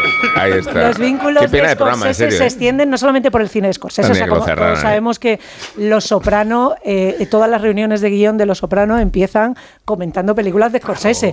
De esta manera tenemos a. Vincent Pa- Pastore, que es el, el- el- el mafioso junior, digamos, no el senior. El senior, por cierto, Rosa, te va a encantar esto, es Nicolás Colasanto, que es el entrenador de Cheers. Ese es el, Sí. el mafioso, el señor mafioso. El hijo, y el hijo de Jake, el hijo de Jake LaMotta es el dueño del bar Dukes en Fraser. Efectivamente. Bueno, pues Vincent Pastore, que va a Pues ser eh, Phil Leotardo en Los Soprano, eh, es uno de los, es el que le tira los trastos a, a Vicky, uno de los, de los personajes eh, fundamentales. Y yo estoy convencida de que la manera en la que muere Phil Leotardo en Los Soprano, que para quien todavía no haya podido verla, no se lo vamos a contar porque tiene que ver con un coche, estoy convencida de que empieza con una conversación sobre Toro Salvaje y la paliza que le mete Joe Pesci con la puerta del coche. Creo que de alguna manera, no sé por qué, Esa eso debe violencia. derivar a la muerte de Phil Leotardo, que es con un Toda esa coche. violencia gratuita me encanta. Por- esa, esa paliza, esa cosa Bueno, irascible eso es- de. Luego, otra es parte- alucinante. otra parte Como que cuando tiene- le clava, luego en Casino, cuando le clava la pluma a uno. O sea, Claro, es no, eso- exactamente eso sí eso. es un sello para Scorsese Joe para Pesci dándose, dándose el gusto de apalizar a alguien es una constante ya a partir de ahora y es la primera película película que Joe Pesci y Vincent Pastore eran músicos y hacían bolos y comediantes y gente como de variedades y a partir de, Esa de la... pelea, ¿cómo empieza? Que es maravillosa cuando está, bueno, tranquilo, que están... eh, Es todo muy sucio. Estaban pegándose al principio, como están la berrea al principio de ¿qué haces con la chica? Aparta de la chica, bla, bla, bla, bla", que parece que no, y entonces él se tranquiliza a Joe Pesci y dice, no, que no pasa nada. So- no, no, hace, somos amigos, somos amigos, se acerca, parece que va a abrazarle, y cuando le está diciendo somos amigos, A hace traición. es una maravilla. Con respecto a la, a la técnica y, a- y que no hemos hablado de Tema Shoemaker, que además eh, toda la familia eh, Powell Shoemaker es, es, es, eh, es la mujer de, de Michael Powell, que es de alguna manera el mentor y el, el de, de toda esta de esta película que está todo el rato como es el consigliere de, de, de Scorsese está todo el rato buscando su, su inf- eh, de hecho el, el- el que el- creo que lo habéis comentado esta mañana en, en el programa pero No eh, que el, los- mañana, blanco y negro también tiene que ver con, con el tema del color de los guantes, que en, unas, Sí. en unos dailies de, de, de Niro ensayando, Michael Powell dice, ese rojo de los guantes no es el rojo que se utilizaba antes, que es el este que se llama oxblood, que es como Sí, sí, sangre sí. de buey, que es este marrón de, Sí. de los años 40. Y en ese momento Scorsese empieza a pensar que incluso aunque las ponga del color adecuado, la película no tiene el look que él quiere, porque él recuerda el boxeo en blanco y negro y porque quiere esta imagen de tabloide que va a estar todo el rato, o sea, Mm. todos estos fogonazos, los, los, los, los, los flashes, son como los flashes de los periódicos de la época. La película Estás tiene todo un rato- esfuerzo de distanciamiento, porque Es además es la única forma... pero- pero Completamente. Es la única forma de que, puedas, de que puedas entrar en esa historia, porque si adoptas otra, otra estrategia, no hay forma ah, humana de identificarse con Jake LaMotta y con ese pedazo de animal, con ese mundo totalmente animalizado. Entonces, la única posición narrativa para que la película funcione Sí. es un distanciamiento y el Total. distanciamiento tiene que estar estilizado y tienes que ser consciente todo el tiempo de que estás viendo una película y eso es lo que señala Scorsese siempre todo está al servicio Pero de eso. desde la visión personal, él siempre está desde la evocación de lo que es, son sus recuerdos y de lo que él, de lo que él, de cómo él quiere retratar el boxeo. Y luego en la parte técnica, en la parte de Shoemaker, que es la que al final recibe todo el material y le da forma a todo esto, le contaba a Thelma Shoemaker que, que, que nunca ha visto a nadie más disciplinado currando como Robert De Niro, que tenía en cada una de las tomas en las que le están dando golpes, tiene que estar aguantando eh, con ese racor emocional de que te están dando y estás en, en- en una progresión de sufrimiento o de, o de aguante y con los elementos, o sea, con estas burbujas que les meten en la boca para, ir, para ir escupiendo, con los diferentes fluidos, los fluidos y la confusión de fluidos. Más el aprendizaje de boxear, que Claro. es extremadamente Pero difícil. que es un pare- tío- parecer verosímil a los ojos de los expertos, que por cierto también se lo atribuían a Will Smith con, con Ali, eh, los expertos en boxeo, Sí. decían cómo es posible que, que un actor pueda Pero- alcanzar ese nivel de perfección emulando un arte tan difícil como este. ¿eh? Pero y el nivel de sufrimiento ese que hablaba Shoemaker, en realidad también lo tenía Scorsese. Es decir, Scorsese decía que es la película donde más había sufrido, que creía que iba a ser la última película de su vida. Es decir, que estamos siempre pensando en Robert De Niro, su transformación y todo, y, y- Sí. y y- y era la película donde más había sufrido. Y yo, y yo quiero también recordar a, a- a Scorsese y a Shoemaker. eh, por su labor de recuperación del cine, es decir, que antes Total. de recuperar eh, Bueno, Toro es. Salvaje han recuperado Será, sea donde voy, que es la de Powell y, y, y Las zapatillas rojas. Claro. Eh, ha- han recuperado un cine que, que, que, que él ve que se, que se, que se, que se va y, y- en ese sentido... Como la Narciso Negro. Y, eh, Eh, claro, claro, y hemos hablado de eso alguna vez, los, eh, los viajes de Scorsese figuras- por el cine italiano, Por por ejemplo, italiano, es, sí, es una maravilla y es una maravilla cómo sintetiza mm, todo eso en, en sus películas, cómo entiendes, o sea, ves Toro Salvaje y entiendes eh, por qué Godard era tan importante aunque no te guste una sola película de. Godard. O sea, hay muchísimas cosas que, que- que entiendes vi- viendo, viendo esta película. Scorsese, y además te permite ahorrarte ver mucho cine insoportable, como el de Godard, por ejemplo. Sí, claro, decir, porque permite- ya, ya, ya, ya entiendo por qué es lo importante. asimilas, claro, as- asimilas a través de. Scorsese un montón de tradiciones. Tiene una cosa, por ejemplo, Toro Salvaje tiene una cosa que, que luego depura en sus otras películas, porque aquí no está, que es el sentido del humor. Es un poco lo que, lo que nos dice O sea, yo- Montano yo de creo la que- cultureta, por que, cierto. que, ¿Sí? que Ah, no, no lo habéis. O sea, Mo- Montano, colaborador de, de Rafa La Un Torre saludo. también. Sí, me Salud- gustaría que un no saludo. mezcláramos programas. Sí, no, no, no mezclo, solo digo porque, Además, él porque, porque Rafa La Torre los viernes por la noche tiene una, una Tiene una- una cultureta. Una cultureta con una Edu cosa, Galán ¿no? y Karina. ¿no? Y Karina, y es que es eso, ¿no? Bueno, pues, pues en ese. ¿Qué es eso, no? Pero Rafa, de verdad, Montano, ¿pero que qué es, es eso? muy O sea, cultureta. Sí, perdón. Y él nos agradece mucho semana tras semana que le ahorremos leer todos los libros. Es verdad que eso sí lo dice Porque Montano. Sí. Una anécdota a propósito del sentido... Leen, no, por los- leemos por él. Claro, Sí, sí, entonces lo dice. Me, dice, me quitáis un peso de encima, dice, porque porque no me- esa presión por leer me la quitáis. No me Dice, ya me la habéis mierda, contado. sí, sí. Ya me- Se lo dice él. Hay una- Habéis pasado los dos, ¿no? Por ahí, ¿no? Tú Sí. has pasado, digo, de promoción, pasaste por el programa de Rafa. ¿Por dónde? El programa anoche, sí, Sí, me- hoy, hoy he dormido poco. sí, Sí, eso. Anoche eh, como, como no sé si, ter- sí, que no he dicho nada. No, es me he Si traído tuvieras que añadir Por favor, algo, cuenta algo. si pudieras Me he traído- glosar, Venga, toro La salvaje. figura de. me he traído el, el, el clásico de Comprado en. Strand, comprado en Comprado Strand, en que Strand. veo la etiqueta. Eso sí. es eh, de tengo otro en Oye, español que es el que yo reconocer, leí la primera reconocer vez. una etiqueta de precio de Strand es de, Está- de está nota. bien, ¿eh? está Sí, muy pone- bien. Es que pone Strand. Es- eh, En la pone- etiqueta, el- pone- el- ¿cómo que no llevo puestas las gafas, no la veo. De que Tamara Falco ha ido esto.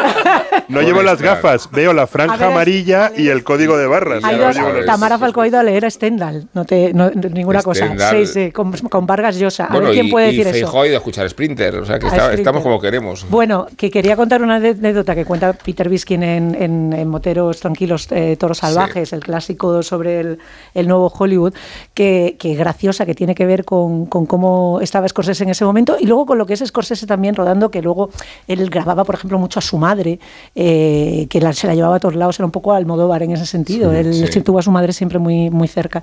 Y hay una anécdota que dice que, que Scorsese no estaba, le vemos ahí como ese señor tan majo y tal, pero que tenía unos accesos de ira y en esos momentos que estaba fa- enfarlopado, perdido, pues era una cosa tal. Y estaba mm, Chapman, que era el, director de fotografía, preparando un plano y dice que Scorsese se, pues, se empezó a poner nervioso porque no acababa. De, todo el mundo tenía como una aspiración de perfección en la película y quería que fuera una filigrana como terminó siendo. Y dice que se encerró cabreado de que no terminara de montar el plano, la luz, se encerró en la caravana a escuchar un disco de The Clash. Y a los 45 minutos salió y dijo, has, dura, has tardado más que el disco. Dice, esto se acaba ya. Y tiró una silla contra un camión de operarios o lo que sea. El tío del camión se enzarzó con él. Y la madre de Scorsese se enzarzó con el del camión y aquello terminó, eh, pues que parecía Sí, yo creo casi que una, una, cu- una- Una escena de toros Cuando de hablamos, cuando hablamos de la película japonesa en una remota mm, eh, cultureta, La de eh, los jesuitas. Sí, los contaba, jesuitas. Oh, con- contó Rodrigo, con- con- contó Rodrigo que Scorsese no dejaba hablar en el, en el plató. O sea que cuando dirigía, realmente el único que hablaba era él. Y que el resto era un silencio absoluto para tener una concentración total en lo que estaban haciendo. Segundos fuera. que tenemos que cambiar de tercio. Sabéis que esta ha sido una semana electoral, pero no voy a hablaros de las locales y autonómicas, os voy a hablar de las elecciones turcas. ¿Tú, Willy, sabías que Erdogan, este hijo de puta, pudo haber sido futbolista que tenía cualidades y se terminó dedicando a la política. Pero no, podía haber sido al revés, por favor. Eh, De esto nos habla Miguel Venegas, que sabe mucho de fútbol y de política y sabe mucho del Fenerbahce, el club en el que podía haber sido. Joder. Imagínate lo que hubiera cambiado esto. Cada trocito de tierra de Estambul tiene una historia que contar. Algunas son antiguas, como Santa Sofía o la Mezquita Azul, y otras son mucho más recientes y nos hablan de los hombres que dominan hoy la ciudad. Y aquí podemos hablar de fútbol. En el lado asiático de la ciudad, a unos metros de la entrada sur del Bósforo, está el estadio del Fenerbahce, el club grande más identificado con la población islámica del país. Aquí sueñan con jugar los niños de las escuelas musulmanas y aquí soñaba con jugar el joven Tayyip Erdogan cuando era un futbolista que apuntaba profesional. Jugaba de delantero en las ligas juveniles y un día el Fenerbahce llamó a su puerta. Él quiso fichar, pero su padre le negó el deseo. Estudia y un hombre, le dijo. Y allí, en su obediencia juvenil, se terminó una carrera de futbolista y empezó la del político más influyente de la moderna Turquía. Erdogan fue a la Universidad del Mármara y siguió por la tele los partidos del Fenerbahce. Veía también los éxitos del Galatasaray, el otro gran club de la ciudad y antagonista del Fenerbahce, el club formado por las élites culturales y sociales de Constantinopla, en el Liceo de Galatasaray, junto a la Torre de Gálata, hoy llena de turistas en la parte occidental del Bósforo. La edad dorada del Galatasaray coincidió con la llegada de Erdogan a la vida política, primero como alcalde y después como presidente. Muy cerca de allí, en la parte europea, pero un poco más al norte, está el estadio del Kasim Pasha, un club más modesto de un barrio más modesto, donde nació el presidente Erdogan y dio sus primeras patadas al balón antes de convertirse en un hombre poderoso.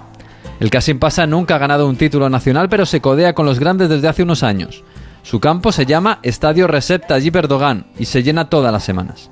Lejos del centro está el Estambul Basaksehir, la joya de la corona erdoganista, un club que fue privatizado en 2014 y comprado por poderosos empresarios del Partido de la Justicia y el Desarrollo, el partido de Erdogan. Se cambiaron sus colores y se instauraron el naranja, el azul y el blanco, los colores del partido. Se construyó un moderno estadio que fue inaugurado con un encuentro de exhibición en el que jugó el propio Erdogan, con la camiseta del Basaksehir y el número 12 a la espalda. Fue la primera y la última vez que se usó porque aquel número 12 fue retirado de las camisetas, en honor al presidente. Seis años después, y con el estadio vacío, el Basaksehir ganó su primera liga turca. Aún queda un equipo más en la bella ciudad de Estambul y también se encuentra en la zona europea. Es el club más europeo, o al menos así lo pretende el Besiktas. Las Águilas Negras llenan cada semana su moderno estadio Vodafone Arena. Sus hinchas son laicistas y contestatarios, dicen. A menudo protestan contra Erdogan por su persecución a kurdos o armenios o por su fanatismo religioso. Las últimas protestas fueron después del terremoto y se pidió la dimisión de Erdogan en las gradas del Besiktas, pero también en las del Galatasaray, el equipo del Islam que siempre amó el presidente. El gobierno reaccionó prohibiendo viajar a los hinchas y acusándolos de hacer campaña política. Porque todo en Estambul tiene que ver hoy con el fútbol y sus estadios y con Tayyip Erdogan. Laura es una persona con discapacidad visual. Es profesora y tiene un mensaje para todos los que jugáis a los rascas de la 11. Bien jugado. Porque cuando juegas a los rascas de la 11, además de poder ganar miles de premios, haces que las personas con discapacidad sean capaces de todo. A todos los que jugáis a la 11, bien jugado. Juega responsablemente y solo si eres mayor de edad. En Onda Cero, La Cultureta. Venga, las cábalas de vuestras firmas en los, la Feria del Libro, los números mágicos, la- el numerito, el día, venga, vamos. Yo estoy fuera de Madrid, estoy Vale. en, en Huesca y en Zaragoza. Yo el sábado en Huesca. A y ver, Willy, ¿cuándo? Quien quiera Librería ver- firmando. Li- Librería Reno 343 por ¿Cuándo? la tarde. eh, ¿Cuándo por la eh, tarde? sábado, mañana, mm, o sea, mañana, bueno, hoy por la tarde. Sábado por la tarde. Sábado por la tarde 343 y. 343 a qué hora? A de 7 a 9 y Librería Harcha de 6 y media a 8 y media, 2.14. Pero si coinciden los horarios. Ah, el domingo. Seis y media, ocho y media el domingo. ¿Harcha ahí? Y, eh, espera, lo tengo que volver a mirar. Harcha y Librería Reno. Muy bien. Eh, Rosa, ¿qué tenemos? que el fin de semana que viene me El promociono. fin de semana ya nos Este promocionamos. no. Eh, y yo estaré cantando Alimentar sin ira, que es lo que me han entrado ganas. eh, al, al piano, ¿no? Desde el piano, Al que es un poco piano, tu especialidad. Sergio Molino, sí. tú también descansas este fin de semana respecto. estaré, estaré en la feria de Huesca y en la feria de Zaragoza. No se lo pierdan. El autor en su propio territorio, el, el animal en su propio territorio. Esto es muy interesante de ver. Sábado en Huesca y domingo en, en, en su en hábitat. Zaragoza en horario de 12 a 2. Aunque en Sergio nació en. Madrid, cuidado, y se requirió en un pueblo de Valencia. Esto ya lo saben los oyentes de la cultureta. Como saben que. como saben que la costumbre de despedir este programa concurre a iniciativa de JF León. En estos términos musicales que estamos por escuchar. Muchas gracias a Nacho García, que es nuestro técnico, a Ana Ramírez, que es nuestra guionista, a María Jesús Moreno, que es nuestra productora, y a los oyentes, que sin ellos es que ¿dónde estaríamos nosotros?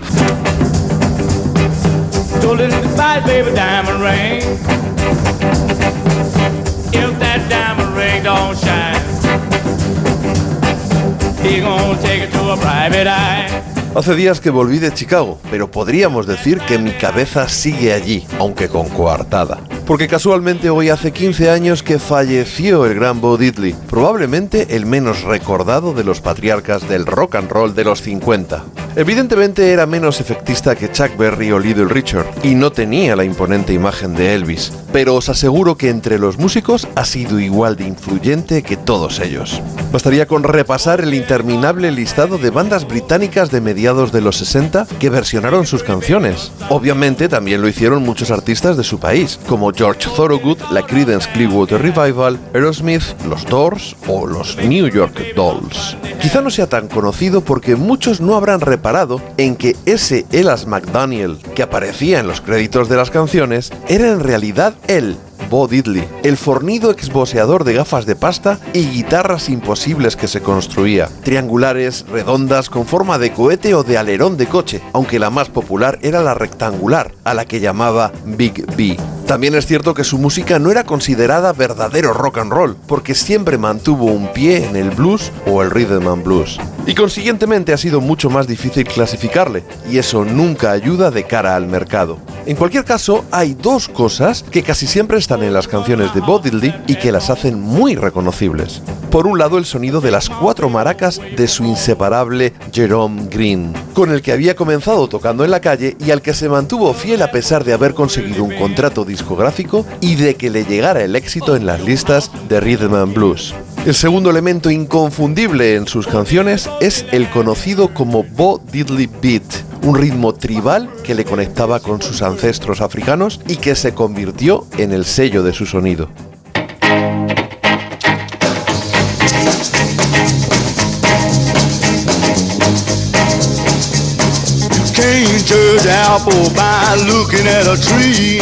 Ese vibrante latido ha sido imitado por grandes artistas como U2 o Bruce Springsteen, sin duda como homenaje a un músico que además en el trato personal cuentan que era un verdadero encanto. Pese a todo, el mayor ninguneo llegó cuando ni siquiera se le mencionó en la película Cadillac Records, que repasa la historia de su sello, Chess, aunque afortunadamente se estrenó unos meses después del fallecimiento de Bo y así se ahorró el disgusto os dejo con una de sus canciones más recordadas, Who Do You Love, que además bautizó a otra película acerca de Chess, eso sí, menos popular que la anterior, pero en la que al menos se reconoció su importancia.